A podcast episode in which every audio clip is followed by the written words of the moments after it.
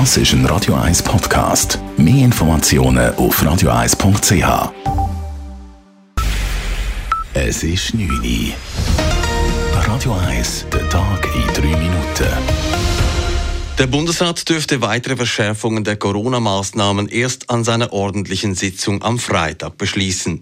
Dies erklärte Gesundheitsminister Alain Berse nach einem Treffen mit der Konferenz der kantonalen Gesundheitsdirektorinnen und Direktoren GDK.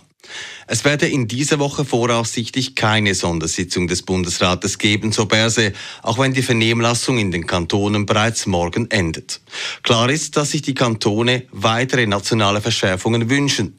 Das Gesundheitssystem gerate bereits jetzt an die Grenze der Leistungsfähigkeit, sagt GDK-Präsident Lukas Engelberger. Und an dieser Leistungsfähigkeit müssen wir unbedingt festhalten. Deshalb braucht es weitere Maßnahmen für eine erhöhte äh, Sicherheit in unserem Alltag. Das ist äh, als Resultat auch unserer Diskussion deutlich geworden, dass wir einen dringlichen Handlungsbedarf sehen. Details nannte Engelberger mit Verweis auf das laufende Konsultationsverfahren nicht.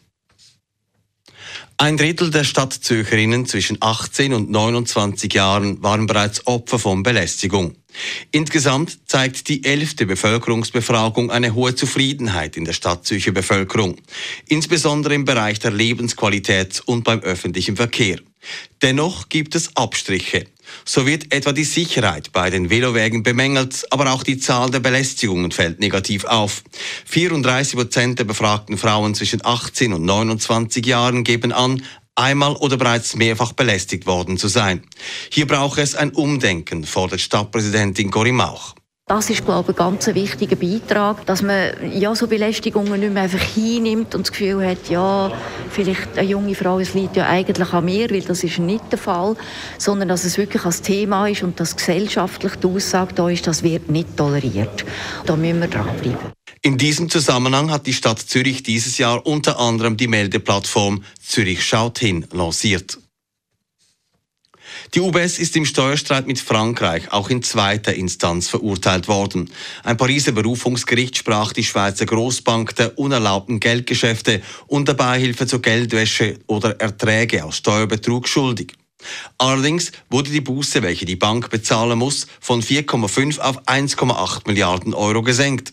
Der Bank und einigen früheren Mitarbeitern wird vorgeworfen, Steuerflüchtlingen aus Frankreich über mehrere Jahre geholfen zu haben, Geld in der Schweiz zu verstecken. In der UEFA Champions League kommt es im Achtelfinale zu Knüllerpartien. Paris Saint-Germain trifft auf Real Madrid, Inter Mailand spielt gegen Liverpool und Atletico Madrid trifft auf Manchester United. Wegen einer Panne bei der Auslosung musste diese wiederholt werden. Radio 1 Wetter. In der Nacht zieht wieder Nebel auf. Morgen ist es dann aber zeitweise sonnig, wenn der Nebel verschwunden ist. Das dürfte aber Nachmittag werden. Sonst ist es trocken und das bei maximal 5 Grad. Das war der Tag in 3 Minuten.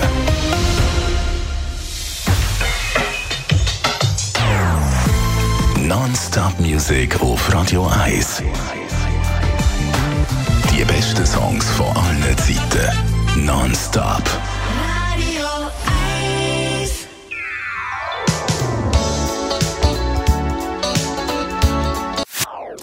Das ist ein Radio 1 Podcast. Mehr Informationen auf radio1.ch.